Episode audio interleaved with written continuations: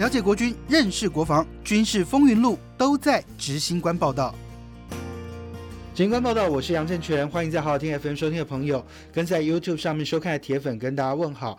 今天的来宾也是我常常邀请来的这个呃资深媒体人，也是后备的干部，是对呃曹启慧曹曹导。哎拉倒拉倒那拉倒今天找他来，当然是因为我们两个人今天对一个话题都很有感。那其实，在之前我们也看到了国防部在之前让蔡英文总统来揭牌了，成立了这个所谓的后备动员署，也就是说，接下来我们的兵役除了这个所谓的四个月军事训练役之外，还要再来做这个比较大量的这个后备动员，所以成立了后备动员署。那今天就看到了一个所谓后备动员的改革。其实这个改革，这后备动员的改革这一段时间以来常有新闻。今天看到这新闻，我我觉得我一开始有一点那种傻眼猫咪的感觉，就是我们的教招已经要从七天改到十四天，三月要开始实施，然后十四天，现在又说要让他们规划十四天都睡帐篷，要野炊，禁止叫外卖。我想问一下，也是后备干部的这个拉倒，你你看到这新闻，你的感反应大概是怎么样？我觉得我跟你一样傻眼猫咪，我实在没办法理解这样做的目的是什么，理由是什么。好，或许你觉得应该从严办理后备教导这件事，但是我想问的是，你对现役部队，尤其是这些四个月兵役的年轻人，有没有做到这么严格？如果没有，为什么他们退伍之后 要受到比现役更严格的训练？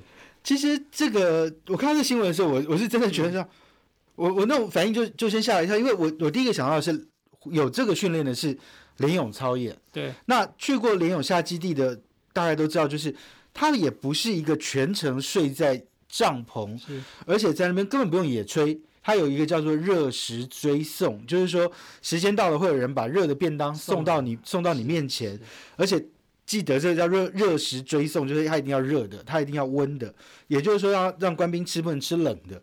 哎，在野外联勇超演的训练都是这样，那为什么会看到一个野炊？那那那你觉得这 要大家现在开始露营风行了之后，大家都有办法到那边野炊我我？真的觉得无法理解，无法理解很多的部分。首先就是我们刚刚讲的，现役部队目前知道会长时间坐在外面，可能只有特战的五百呃，山海行军，对那以前叫山海行军他们可能要在外面。面过很多个夜。对，OK，那第二个，他们有没有野炊？很少吧，大部分应该我猜还是伙食车送来的吧。对，那你说有野炊的，我现在想得到的大概就是那个突击兵的古就关的训练，对，因为古关的那突击兵或者是说古关的一些山训，他们为了要让他们有一些野外求生的技能，现在也不像过去教他们要用那个什么钻木取火嗯啊，或是他们现在就可以带那种小的那个瓦斯炉，然后带一些加热食品。且那应该也是一两餐吧。突击训的捷训好像是每餐都是要自己处理，可是他们的包包有十四天吗？没有吧，应该没有，应该是七天，我没有记错。十四天三餐是三四一十二，五十二餐呢、哎，对，好，五十二餐的食材你要 你要从哪里运送？你要怎么去保存它新鲜？尤其肉类，有办法在野外，呃，十四天，我们算十三天好了。十三天肉没有冷冻的情况下不坏掉吗？我觉得那个弄到最后就会变成是，可能帐篷固定在一个地方，然后每天都补补这些东西，然后还要带冰箱吗？那野外有没有发电机？这个这个，其实刚刚也有人问到了国防部的反应啊，那我也我也去跟国防部探寻了一下态度，哎，我发现国防部没有否认，对他没有要否认，他的意思是说未来是照表操课，那照表操课的做法就是说课表安排到这样子，你如果这一期教招就是十四天，好像有可能就是会这样做。我觉得一定会这样做。为什么部长说了算嘛？就是讲难听，如果你今天是参谋，你敢说不吗？不敢嘛。这这是另外一个问题，因为我真的觉得国防部这种官大学问大，长官的那个年代跟现在这个年代的落差，还有就是说高层的老长官们的眼光跟态度，能不能够反映在现在的部队里头？我我觉得这个是一个另外一个层次的问题。嗯嗯但是当国防部这个方向已经几乎是不会改变的情况之下，我我觉得睡满十四天这件事情，就像你刚刚说的现役部队，我我我现在想到的还是说，像你讲的特战，好、像我刚刚讲的联勇操演，都还有这个东西。可是你要教招的对象是谁？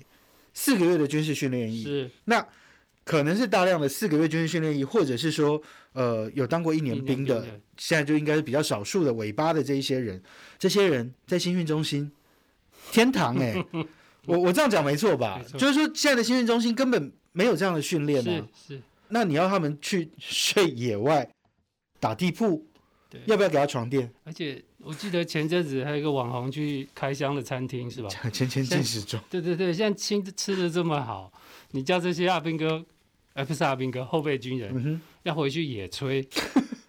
好，你今天一个连或一个营，你是不是就必须要征召炊事兵、实勤兵嘛？对，那问题这些四个月的有多少人是炊事兵、是实勤兵？好像他们在部队应该也不用做饭吧？现在的四个月应该没有这种东西他们现在就只有分什么，可能你是步兵啊，你是化学兵啊，你要只有你的专长是这个，你就去化校受训，然后你的专长是什么，你就去哪里受训，应该没有专门到 实勤兵应该都自愿意吧？都自愿意，而且他们现在都鼓励考证照。那我觉得这是改善部队伙食的对，方当然，当式。然，我的意思就是说，那你叫这些后备的，如果他们没有实勤缺的兵呢，嗯还是说你直接把，譬如说小食天堂的厨房整个班底这样子叫招来，然后让他们十四天在野外，然后他们找他们的厂商送货吗？不太可能。对，不太可能。就是说，其实我们在想另外一个问题，如果说只是一种那种就是烤熟了可以吃的肉，嗯，哦，你十四天都吃这样的东西，我觉得你要在部队不暴动，我觉得还蛮难的耶。还是国军有厉害的 MRE，总不能吃饼吃饼干吧，对不对？然后现在又跟你讲进外卖啊，他现在要跟你讲进外卖啊，进外卖意思是连食材都不能买吗？应该是吧？他的意思应该是不能叫小蜜蜂啊，不能像在联勇的时候去吃那种什么乱炸啦，或者是叫那个 Uber E 送到哪里的那种。国军自己的小蜜蜂可以吗？但是会去吗？这这是另外一件事。那有没有必要为了把这些人叫来之后去买国军的小蜜蜂？然后另外一个我觉得很奇怪的是，好十四天要先不要讲吃这件事好了，十四天要住外面，他们到底要住哪里？这他是讲什么学校对？什么战术营区是什么意就思？就呃，就是其实像你说那个特战他们行军的那个路线，会有走到一些学校，是或走到一些宫庙，或者是走到蒙阿波，对然后他们可能就选定一个比较平坦的地方，然后就去扎营。其实现在有很多那种所谓跟军方有合作的这种地方啦，嗯因为你像那个我们的飞弹车，其实一季都要出来拉到一个地方去去做操演。确定这个地方有没有射角，有没有问题，怎么样？我觉得这都对啦。那你说，像是不是这些地方可能我猜啦，就是会提供这种，就是说，可能后备教招你要去那里住，那可能就会在动物园对面的停车场，嗯你会看到一群人在那边扎营。嗯，我我我我我不知道真正状况是怎么样，但也有可能就像说在某个学校操场，学校不用上课，还是只有寒暑假可以做这件事？可是他三月开始就不知道会怎么操作对，因为你三月开始是已经开学的情况，对啊，那我的疑问是哈，假设学校都配合嗯啦，或者部在动物园那个停车场配合，那这些部队十四天都住在这，嗯那他们白天要干嘛？就动物园绕一圈吗？还是学校附近绕一绕？应该不会在那然么。后他要怎么打靶？呃，我觉得打靶可能就变成不是上车开车就到别的地方去，或者就只是把那个地方当营区。我我我我我不知道，因为其实就是没有人知道接下来这个会是怎么样的操作。我觉得问题感感觉起来问题有点多，我觉得它是一个很理很理想的状态。大家停车场撒散开刺枪术，我觉得到最后这群人一定又是进营区去睡了，睡睡在营区的帐篷，你信不信？就我我像露营区露营的概对念，对对对，就像说在是新运中心的有可能。的草地上，对。或或者是到湖口的某个地方，或者是到哪个营区比较开阔的，呃，也许古关像那种原本就有山训场的，是。可能就在那边扎营，让大家在那边睡觉，看着床不能去，结果睡在睡在那个地方，然后不知道有没有床垫，然后你要他们已经退伍的社会人士，是。我觉得重点是社会人士是。这一件事，就是说，我觉得大家。其实大家都知道，当兵的时候体力可能会比较好，嗯。体能一定会比比较好。对。那你退伍之后，大家都在那种体力快速下滑的状态，身材都在走中的走山的状态。你要这些人回去睡帐篷，然后要这些人回去接受这样这么严格的训练，呃，瞬间呢，我觉得那个那个你四个月都不会有这么苦的时候，你你忽然之之间要他们这么苦，你要这个部队情绪稳定，你要这个部队接受指挥，我我其实心里面有非常大的疑疑问呢。是没有错，我讲难听，换做我，我可能也不愿意啊。因为你还是后备干部，对对不对？那其实你也会带过这种后备，对。应招员不好带，对。大家都这样说，是。有多不好带？我服役的时候哈、嗯。那时候还有一个营区叫新南营区，就现在大安森林公园。嗯哼，我们带过台北市的国民兵，他也不是后备。我知道就是那种补充役的那一种啊。哎、，国民兵不打架，大家都阿弥陀佛，就已经够难带，他们还是现役军人，更何况是这些已经是社会人士后辈军人，你给他吃这种东西，住那种地方。举个例来讲，我们新北市吧，后备动员的营区在淡水的中庄，后备动员管理学校，对啊哈，东莞学校有三栋，其实从渔人码头去看，它有嗯。三栋的房子，是专门给后备，它可以一个营吧。嗯，结果呢，你把这些阿兵哥送回去，叫他们睡在旁边操场，然后那三栋新的房子空在那边，谁受得了？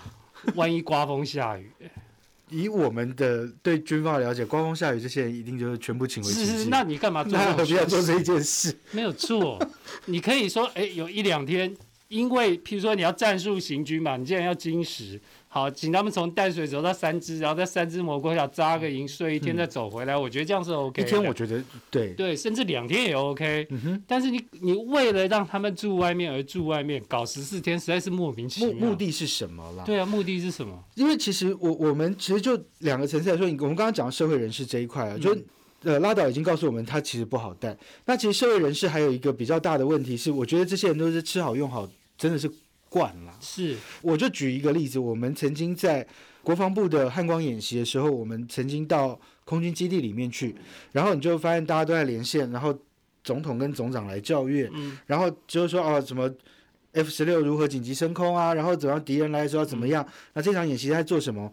然后就有一群后备教招来的兵在那边修跑道，嗯，每一个人就头发很长，然后头发乱七八糟，然后戴一个工工作帽啊，哦然后哦就在那边哒哒哒哒要把那个什么板子铺上去，嗯就如果跑道有坑洞的话，他要怎么样快速的抢修跑道？嗯那对我们来讲，这是新闻。嗯，那那个时候还是都有一年义务役的时候，嗯我们大家都很想问，这一群人被叫回来做这些事情，愿不愿意啊？好不好玩？嗯他光荣还是怎么样？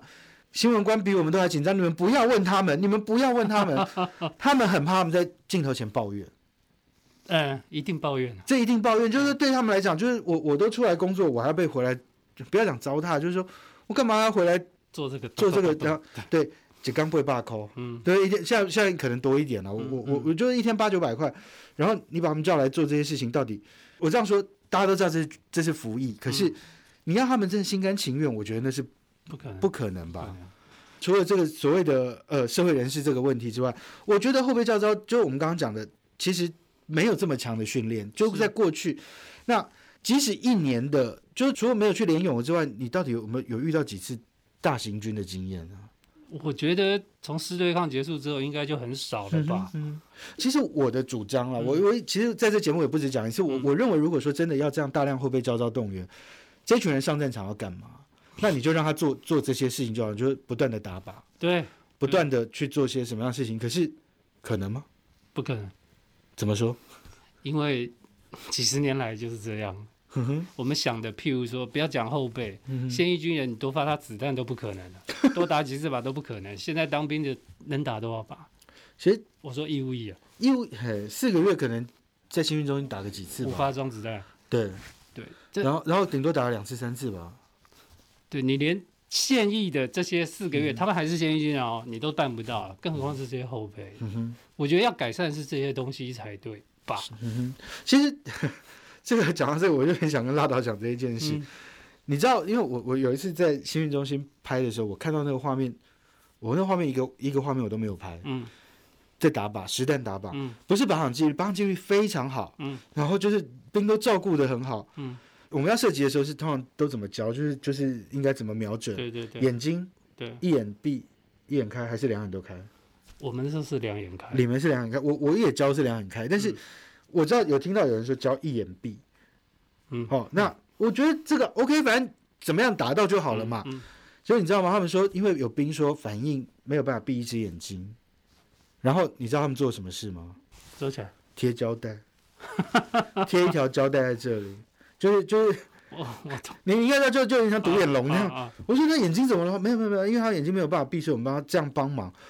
我真的吓一跳。啊我有去问他们就，其实本来安排我去拍那个，后来他们也同意我不拍，嗯，因为我我自己觉得这个画面出去一定引起争议。是一定被骂。我觉得新运中心变这个样子有嗯有有它的缘由啦，因为大家都要招募，每个新运中心都负担的很强的招募的这个使命，所以长官都怕他们不高兴，就走了。对，对然后他不愿意来，然后就是想尽办法让大家享福骗进来再说，嗯，所以你就会发现出各种很奇怪的。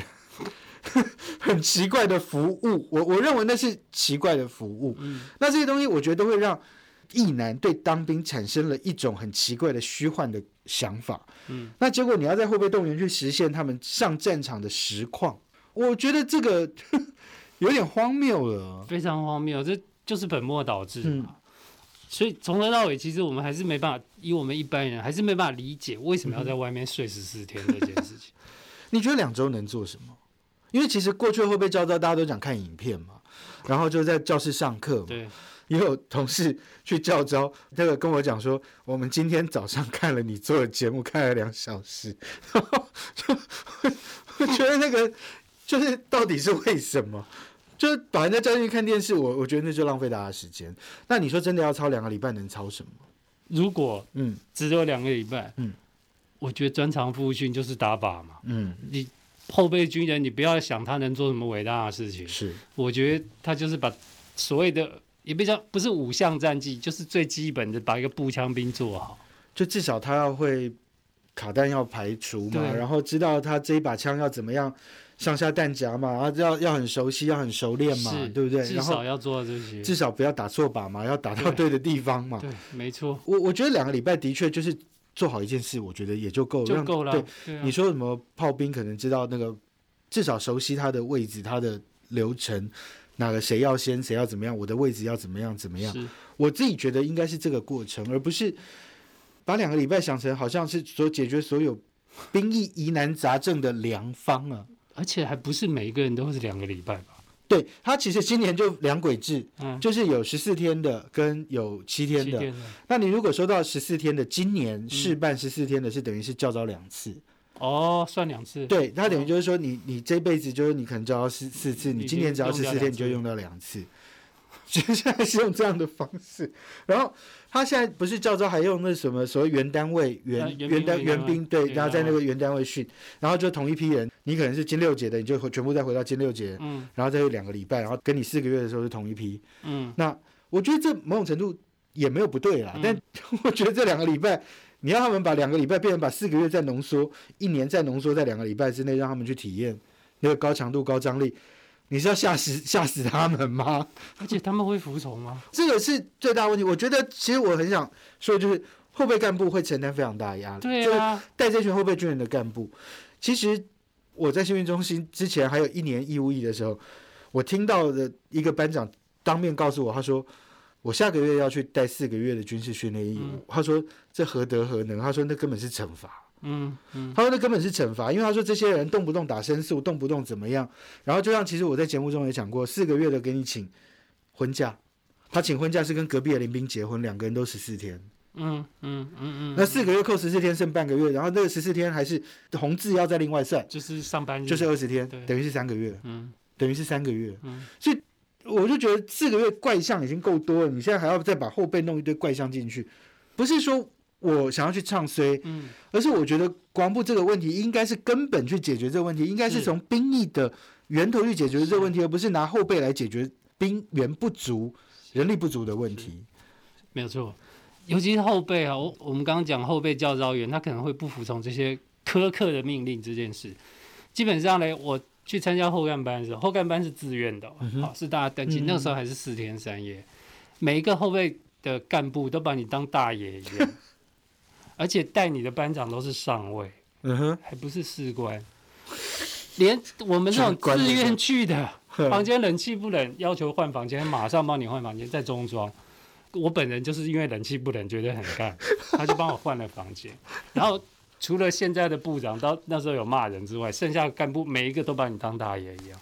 部部长骂了什么？你还记得吗？我记得，因为部长来参加结训典礼前的他那时候是司令吗？对嗯，结训典礼前的最后一堂课是部长来上，嗯然后那天早上其实所有的干部就是那些上尉小官都说。拜托你们一定要做好，的部长非常 不是那个司令非常呃注重仪态。对非常嗯严格，结果呢好死不死还是有人睡嘛，这是一定的。然后我们大部长就火大说：“那个谁，你比如说杨全，你给我站起来，告诉你不能睡还不能睡，给我罚站。”然后你会理他吗？大家被吓到，因为他很凶，看起来就很凶，就全部人站起来陪他罚站，啊，很好笑吧？所以我对这个部长印象非常深刻，就是他会骂人。其实严格训练部队，我认为是对的观念，但是我们是后干班，严格训练后备干部到底对，而且是最后一天上的。这这听起来是在有点荒谬。其实就我跑军事新闻的这个经验来说，后备动员常常就过去了，早年的这种就是就叫到七天五天的，嗯都常常会有干部跟这个应招员之间的这个突冲突，就是嗯一定会，因为干部要达成这个所谓的任务，嗯，然后应招员只觉得我就是来混五天，我就是来混七天，我要领了钱赶快走人。有人迟到，那你要晚走，晚走也会有人抱怨。嗯，呃，有的人来了可能漏带什么或没带什么，然后或者是说他比我晚来，他怎么样，然后就就会有这些嗯这些奇怪的冲突。然后就我我刚刚在录音之前，我有跟拉导谈到，就是拆床。嗯嗯，因为以前以前就是说床组好了之后都是干部组的嘛，那应招员来睡完之后，干部就会要求你们在解招之前把这个床都拆好，让大家可以比较好作业。他不拆你能怎样？哎、其实我有个问题，为什么要拆啊？那就不能放在那吗？因为以前照招频率不高，他那个就是有些是礼堂搭哦，怎么样哦然后就是专门对对对对对对对对对懂意思拆床就有很多纠纷。因为其实嗯第一次跟我讲拆床的是现在中天一个主播，那时候我 TVBS 带的一个记者，他就说他被叫招去的时候，他就是他就说 拆床，他很生气，他就觉得说为什么要叫他们都已经要走了，还要叫他们拆完床还走？就没多久，我就在报纸上看到了这个角落就写了一个，就是为了拆床起争议的新闻，嗯然后就是后备一男投诉了媒体。嗯那我觉得其实你看后备教招已经有美感这么多的情况之下，要从严从难，然后还要从这么严。那我我真的觉得那个其实只是让干部更心累而已。对，，没有错。而且真我真的不懂哎，外宿十四天意义到底在哪里？重点是这个训练的意义在哪里？我们要不要再来打赌？我觉得光部会不会因为见光死，对现在这个见光之后就调整成一天？对有没有可能？有可能，有可能。我们国防部最善解人意，国防部真的要彻头彻尾去改变这样的一个思考模式，就是头痛医头，脚痛医脚，兵源不足找后备后备来开刀。那后备要有战力就，就把后备加得很严。那你为什么不从新训把这些兵训得很严？是哈，我我觉得，或者说把新训这些兵，不要讲很严，至少训到能用嘛。对，我我觉得时代不一样，你也许很难再用过去那一种有点打有点骂，或者说这种那种很强力训练兵的那种那种模式。现在讲科技练兵，那你有没有办法科技练兵把这些这这至少四个月出来像个人，像个军人，像个，像个真的堂堂正正的军人嘛？那也不要让四个月的人存在那样的幻想。我觉得这个一切都是说，因为募兵，所以四个月要爽过，骗他们进来，达成招募率。嗯招募率不够的话，要又要找谁去找职业军人的麻烦。好，那新训很爽，然后好没有人，我们找后备来解决问题，后备很严。那那我觉得这个整个兵役制度就乱了。没错，没错，那我要肯定一点了，我这一点我真的要肯定，我觉得国防部愿意在后备的训练课程上面去做点调整跟改变，我认为方向是对的。是对，确实，你叫大家进来上课吹冷气睡觉，我觉得那个没有意义义，没有对，意义。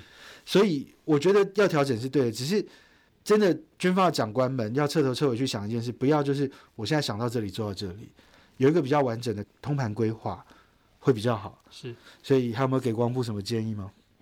嗯，没什么建议，好好干。好好干这就是今天，这就是今天的执行官报道。那有任何意见，欢迎上好听的官网或者是我的粉丝团来告诉我们。大家收听收看，我们再会喽，拜拜。拜